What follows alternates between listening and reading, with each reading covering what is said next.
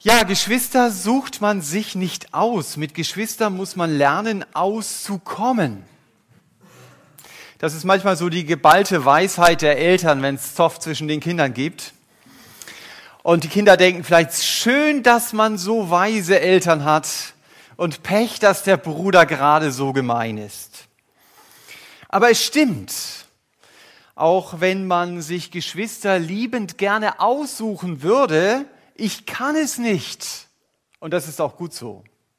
Und was für eine Familie gilt, das gilt natürlich auch für eine Gemeinde. Wir sind so verschieden. Ich denke, das ist euch bewusst, dass manche von uns sehr wenig miteinander gemeinsam haben. Viele haben kaum die gleichen Interessen. Manche haben total verschiedene Hobbys. Auch unser Temperament ist manchmal ziemlich gegensätzlich. Und vielleicht ist mancher in der Gemeinde überhaupt nicht mein Typ. Und trotzdem treffen wir uns jeden Sonntag hier in diesem Haus immer wieder. Und manchmal passiert es tatsächlich, dass man den anderen mit der Zeit schätzen lernt, weil man ihn etwas besser kennenlernt. Auch wenn man sich vielleicht am Anfang gar nicht so sympathisch war. Also es gibt etwas, was uns wirklich zusammenhält, trotz aller Unterschiede. Und das ist der Herr Jesus in unserer Mitte. Die meisten von uns haben eine tiefe persönliche Beziehung zu ihm.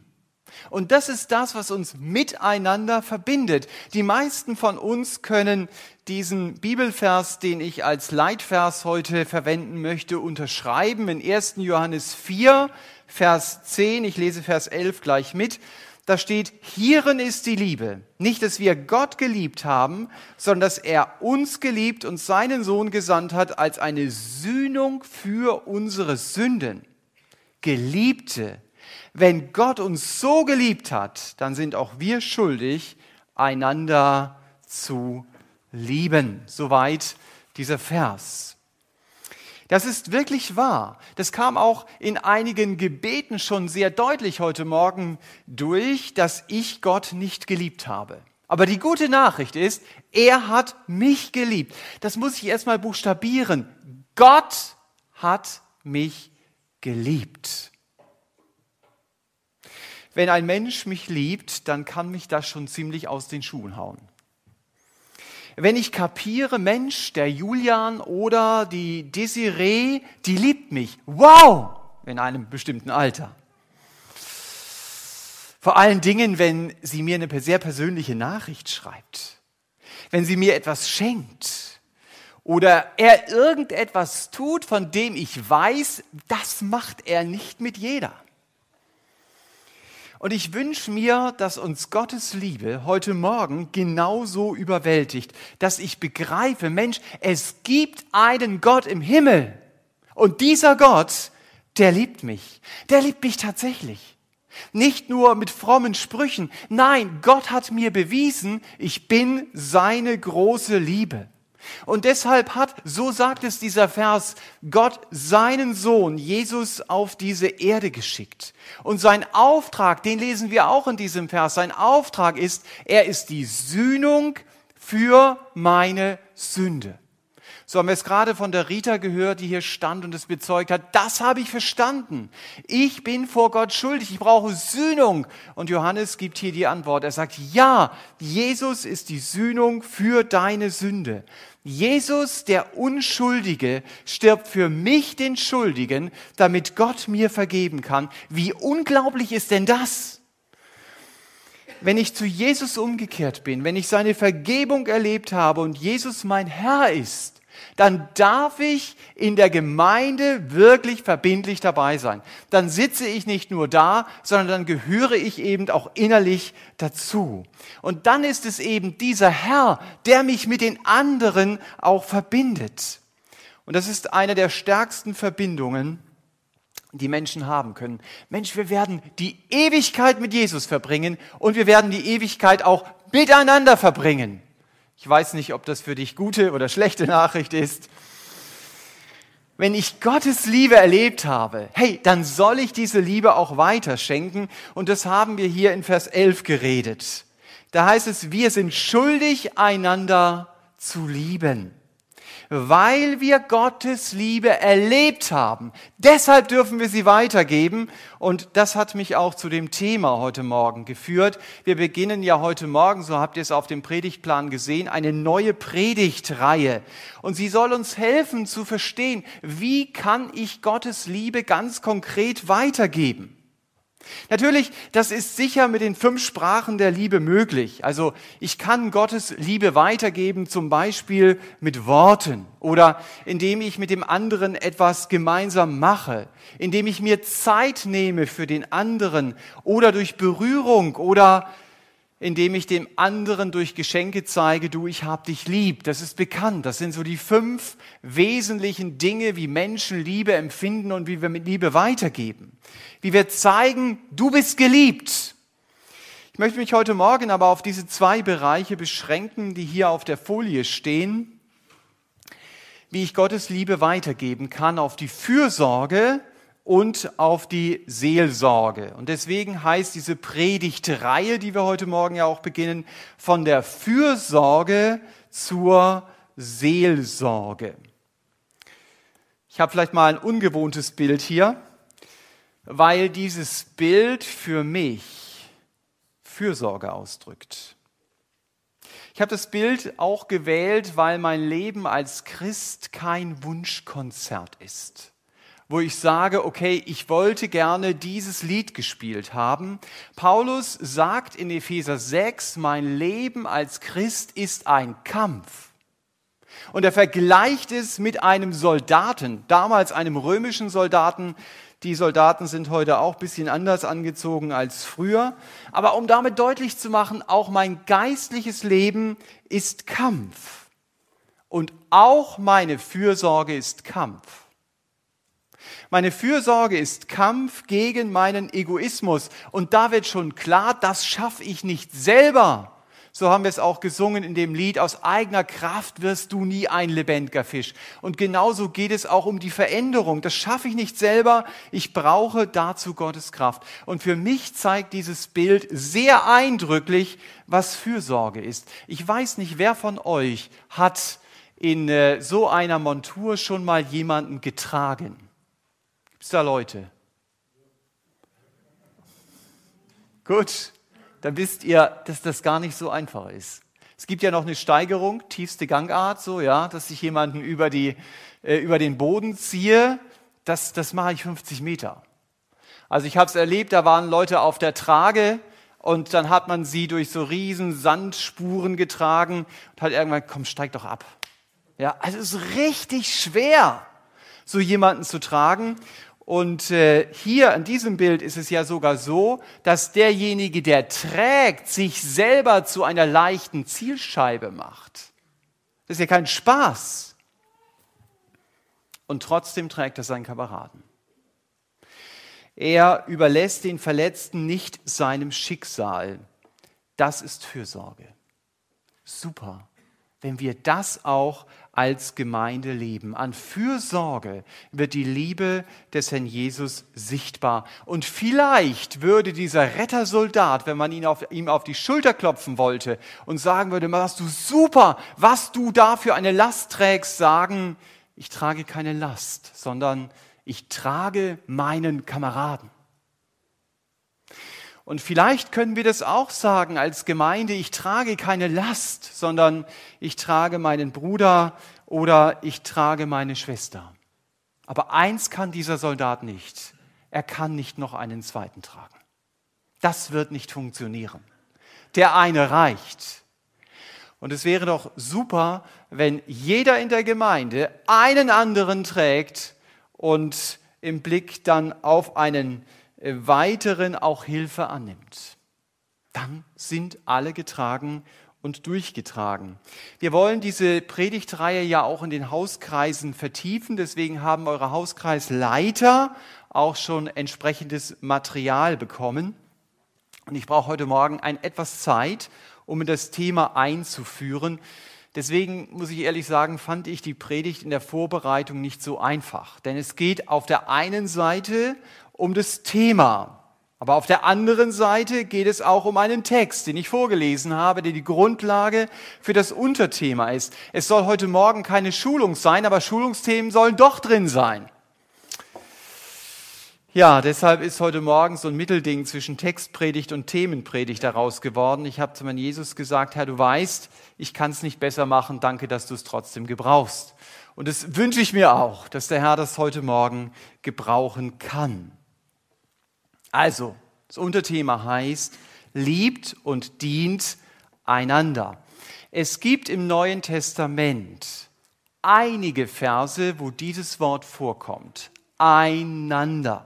Um deutlich zu machen, dass wir füreinander da sind. Und wir haben einen dieser Verse gelesen in 1. Johannes 4, Vers 11. Da ging es schon mal um das Liebt einander.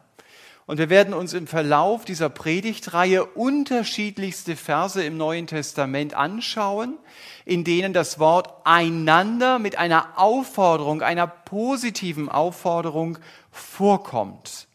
Denn diese Verse sollen wir nachahmen. Es gibt auch andere Verse im Neuen Testament, in denen das Wort einander vorkommt. Die sollen wir nicht nachahmen. Also manche habe ich hier auf die Folie geschrieben. Also Paulus schreibt zum Beispiel den christlichen Kannibalen in Galatien, in Galater 5,15, wenn ihr einander beißt und fresst, dann seht zu, dass ihr nicht voneinander verzerrt werdet. Also an diese Gemeindetür hätte man schreiben müssen, Vorsicht, bissige Christen. Und äh, in Galater 5,26, genau die gleiche Gemeinde, dieselben Christen, sagt Paulus, sie haben einander beneidet der hat einen größeren Trecker als ich, das darf der nicht. Damit waren sie beschäftigt. Ich will das haben, was der andere hat. Ich will das können, was der andere hat. Das hat so ihren Alltag ausgefüllt. Sie haben sich ständig verglichen und es ging ihnen darum, ich muss mehr haben und mehr können als der andere.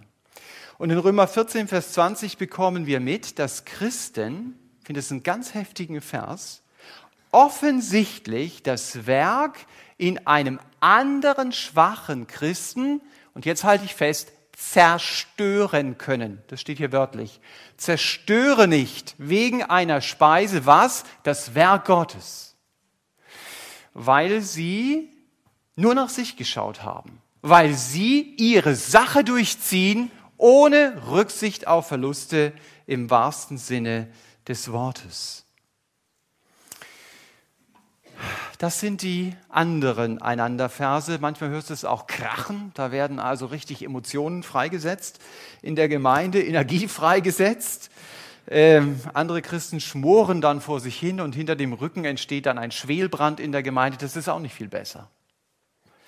Also es geht um ein anderes Einander, das wir da in 1. Johannes 4 Vers 10 und 11 gesehen haben. Wir sind also nicht schuldig, einander zu beißen, aber wir sind schuldig, einander zu lieben. Warum machen wir das oft nicht? Warum mache ich das oft nicht? Weil in der Gemeinde eine Menge Egoisten sitzen und ich mittendrin. So selbstlos, wie wir gerne wären, sind wir nun wieder auch nicht. Ich jedenfalls nicht, weil ich will jetzt nicht euch alle da in Sippenhaft nehmen. Äh, ihr könnt gerne meine Frau fragen, wo mein Egoismus im Familienalltag am stärksten durchkommt. Die kann und die darf euch das erzählen. Ja, meine ich ernst. Einander zu lieben ist das Gegenteil von Egoismus. Denn Egoismus hat sich selbst im Blick. Es geht immer nur um mich. Aber die Liebe sieht mit den Augen des anderen. Sie nimmt die Nöte des anderen wahr, bevor er diese Nöte gesagt hat, bevor er gesagt hat, was ihm schwerfällt. Liebe schaut weg von sich. Sie hat zuerst Gott und dann den anderen im Blick. Und genauso lesen wir es hier ja in 1. Johannes 4. Genau das will Gott mir schenken, so zu leben. Und das kann ich eben nicht aus eigener Kraft.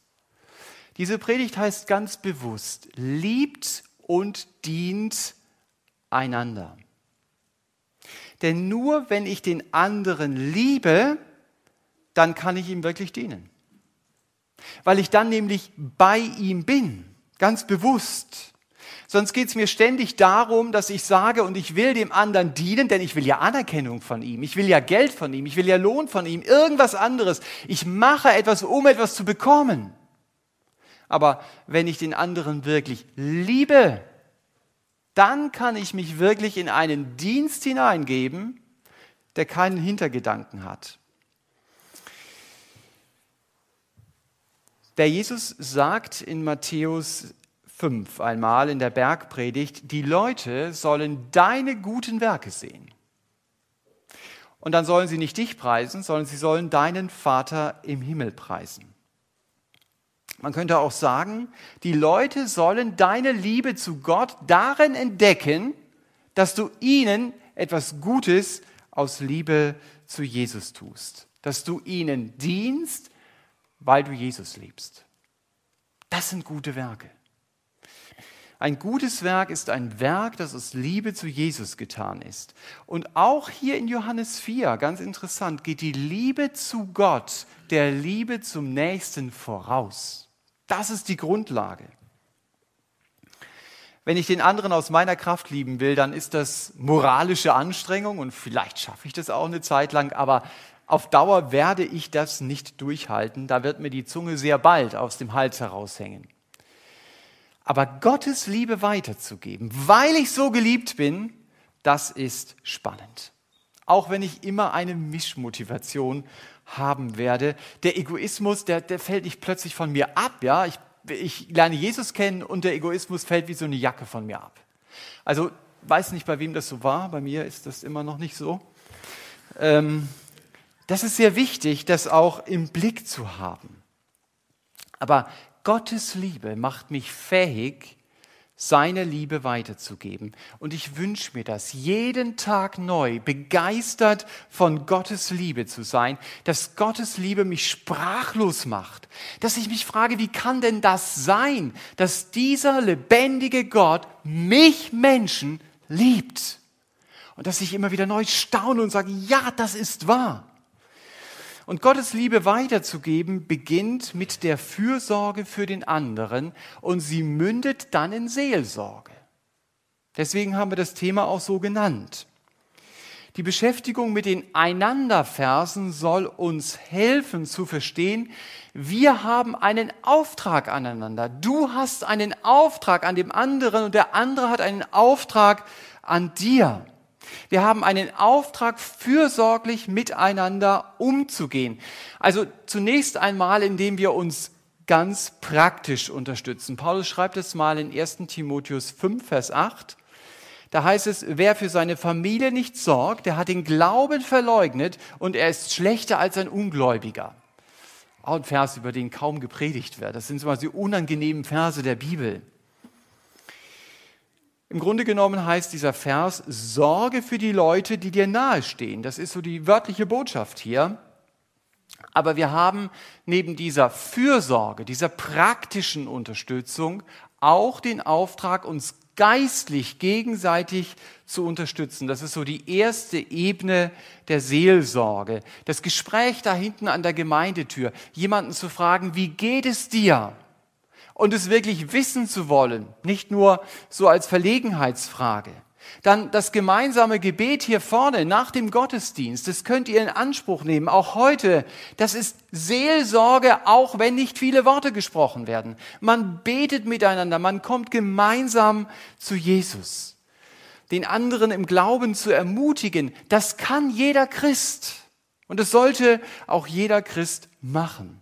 Wenn du mit Jesus unterwegs bist, dann ist das dein Auftrag, dann ist das dein Dienst an dem anderen, dann ist das gelebte Liebe. Ich weiß nicht, ob dich schon jemand mal um Rat gefragt hat und du hast ihm eine Antwort aus der Bibel gegeben. Weißt du, was das war? Dann war das Seelsorge. Es ist nicht die Frage, ob du seelsorgerlich mit Leuten redest oder nicht. Die Frage ist nur, wie tief ist deine Seelsorge? Die Frage ist nur, aus welchen Quellen schöpfst du? Und nicht, rede ich seelsorgerlich oder nicht. Das machst du automatisch, wenn du mit Jesus unterwegs bist. Seelsorge ist übrigens ja kein biblischer Begriff. Also wenn ihr eine Konkordanz nehmt und einfach schaut, wo steht denn Seelsorge in der Bibel, dann werdet ihr in die Röhre schauen. Das steht überhaupt nicht in der Bibel. Also darf man darüber auch nicht predigen, oder? Weil das Wort da nicht drin steht. Das ist so eine typische Falle. Wenn gewisse Worte nicht drinstehen, stehen aber Zusammenhänge und Sachen drin, und deswegen darf ich durchaus über Seelsorge predigen, denn Seelsorge ist im Grunde genommen ein theologischer Begriff. Hier werden Dinge zusammengefasst aus einem bestimmten Begriffsfeld, aus Worten, die ins Deutsche übersetzt ungefähr bedeuten, jemandem zur Seite stehen. Das ist Seelsorge. Jemanden zu ermutigen, jemanden zu trösten, aber auch jemanden zu ermahnen. All das steckt in diesem Begriff Seelsorge. Und in 1. Thessalonicher 5 lernen wir, dass Seelsorge sich natürlich auch mit der Person des anderen beschäftigt. Paulus weist in 1. Thessalonicher 5 die Thessalonicher an, die Kleinmütigen zu trösten den Schwachen zur Seite zu stehen, aber die Unordentlichen zu ermahnen. Das gehört dazu. Die brauchen keinen Trost in ihrem chaotischen Lebensstil. Der ist also eher für die Kleinmütigen. Und wenn du die Kleinmütigen dann großartig ermahnst, dann kannst du sie gleich unter den Teppich schieben. Ja, also Paulus sagt, da, da musst du gucken, wer steht vor dir, was braucht der andere jetzt? Und da ist es sehr gut zu unterscheiden.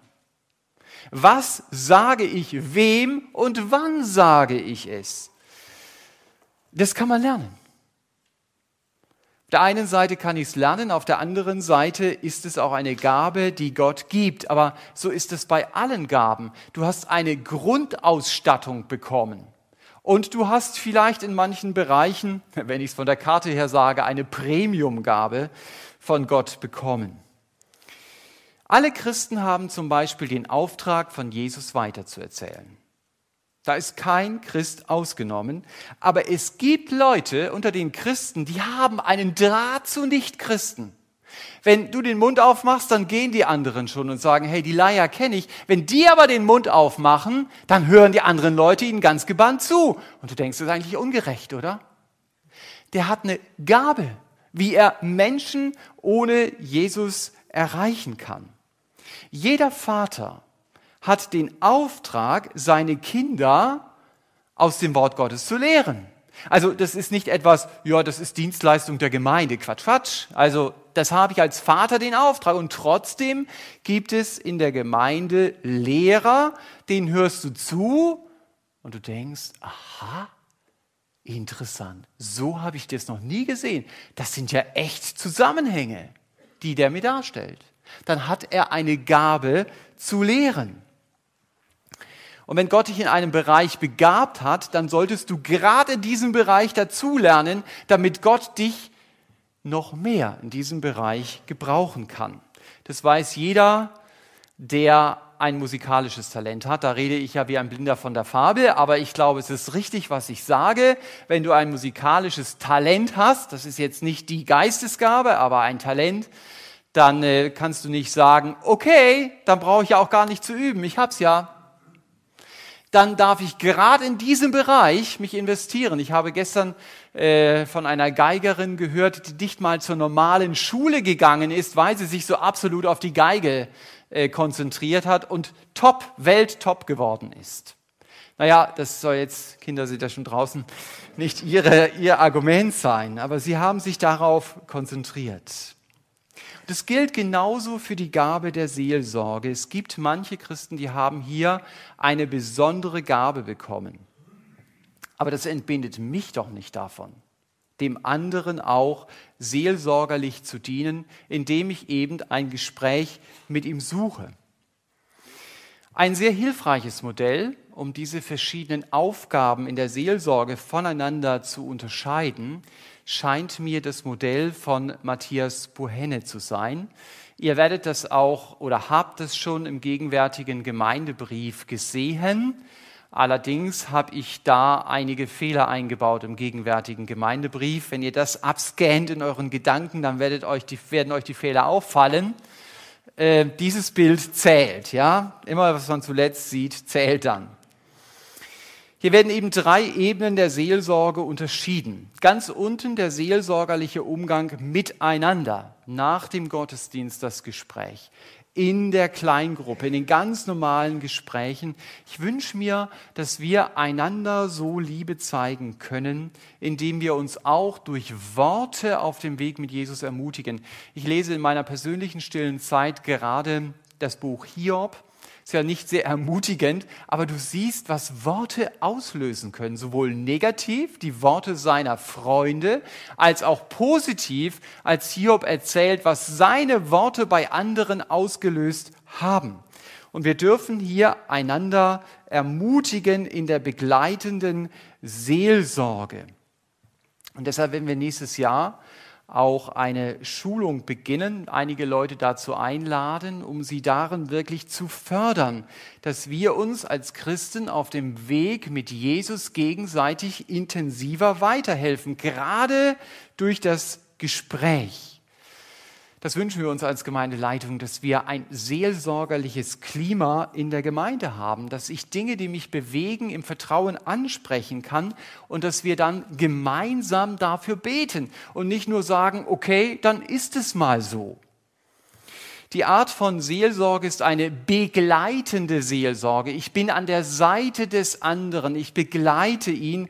Man könnte das auch Basisseelsorge nennen. Natürlich gebe ich hier auch einen geistlichen Rat, aber das ist nicht das, was im Vordergrund steht. Das, was im Vordergrund steht, ist, dass ich den anderen begleite. Es gibt auch Situationen, wo der biblische Rat sehr zentral ist und der Seelsorger unbedingt die Hintergründe des Suchtproblems kennen sollte, die Hintergründe eines bestimmten Zwanges verstehen sollte, dass er wissen sollte, was heißt denn das, eine Depression zu haben und wie gehe ich jetzt mit dieser Person um. Und deshalb nennt man diese Art von Seelsorge auch beratende Seelsorge oder strukturierte Seelsorge, weil eben eine Reihe von Gesprächen geführt wird über das gleiche Problem. Und das Besondere an diesem Problem ist, dass es in der Regel mein Leben bestimmt und zwar nicht negativ, äh, nicht positiv, ja, negativ bestimmt. Und wir wünschen uns, dass Christen, die gefangen sind in Süchten und Zwängen, und manchmal ist es auch wirklich ein Weg, da rauszukommen. Muss also jetzt nicht den Schock haben, sagen, Hilfe, da gibt es Dinge in meinem Leben, die muss ich aufarbeiten. Super, wenn du das machst. Also dass Christen, die da drin stecken, nicht automatisch zum Psychiater überwiesen werden müssen. Ihr seht an diesem Modell aber auch, beratende oder strukturierte Seelsorge oder wenn es noch höher geht, Krisenseelsorge, wo man wirklich überlegen muss, ist das noch verantwortbar, diese Person alleine zu Hause zu lassen? Will nicht grundsätzlich ohne einen Arzt, also einen Psychiater, auskommen. Ich gehöre nicht zu der Fraktion, die sagt, Psychiater sind überflüssig. Es kommt darauf an, wie ein Psychiater mir helfen will. Ein Beispiel. Mir hat vor längerer Zeit jemand dieses Buch ausgeliehen. Da geht es überhaupt nicht um Psychologie. Da geht es um Daten, ja, um Informationen.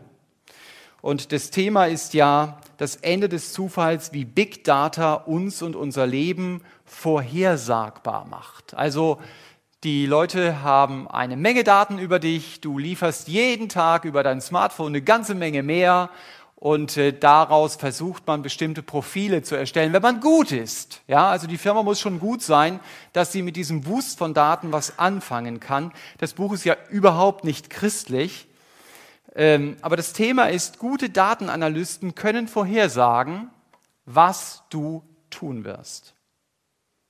Sie können zum Beispiel vorhersagen, wann und wo bestimmte Verbrechen geschehen, Manche Polizeiagenturen oder ja, Polizeistationen haben sich das zunutze gemacht.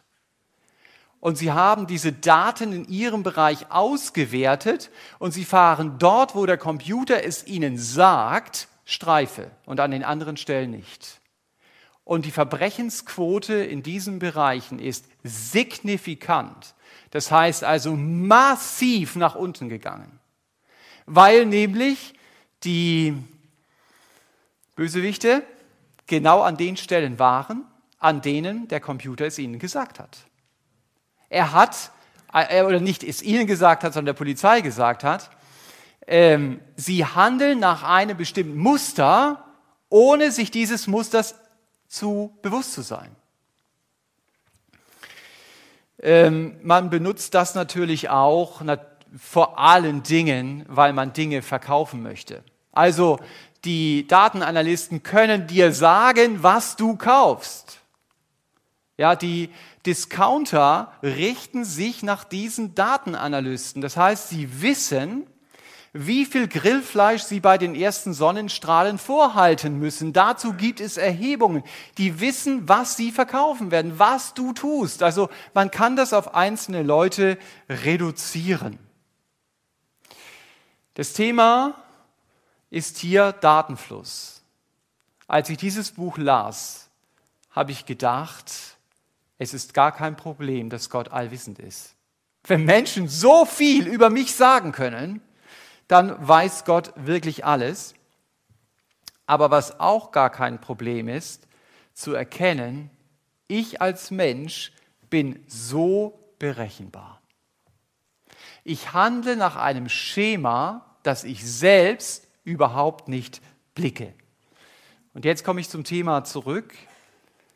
Psychiater haben nichts anderes getan, als sich mit diesen Schemata zu beschäftigen, nach denen Menschen handeln. Und sie können mir helfen zu verstehen, warum ich mich so verhalte. Und sie können mir manchmal auch Wege zeigen, mein Verhalten zu ändern.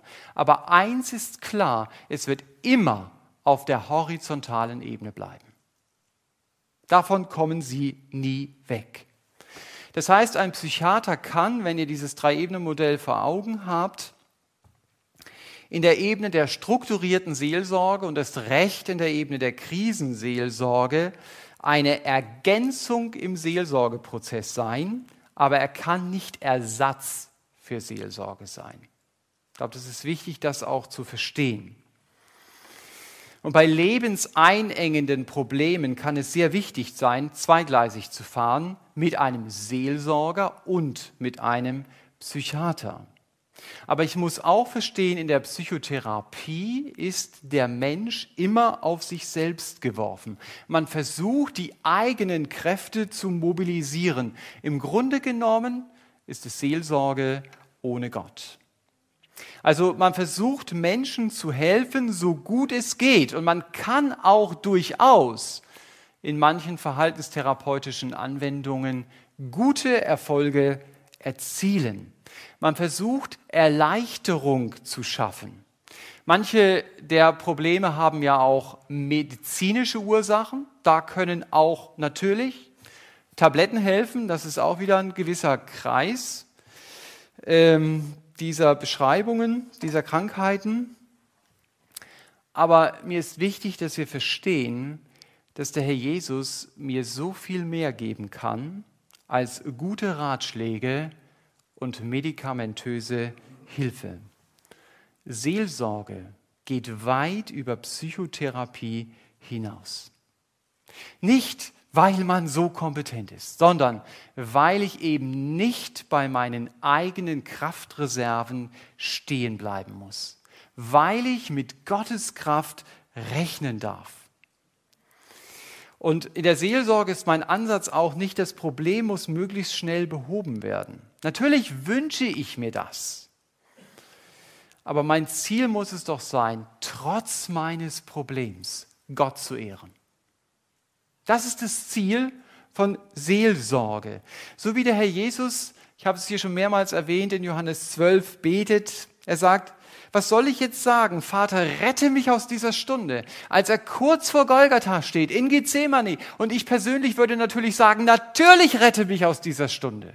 Das ist doch das Wichtigste, dass ich Erleichterung bekomme. Aber der Jesus sagt, nein, Vater, verherrliche du deinen Namen. Darum geht's.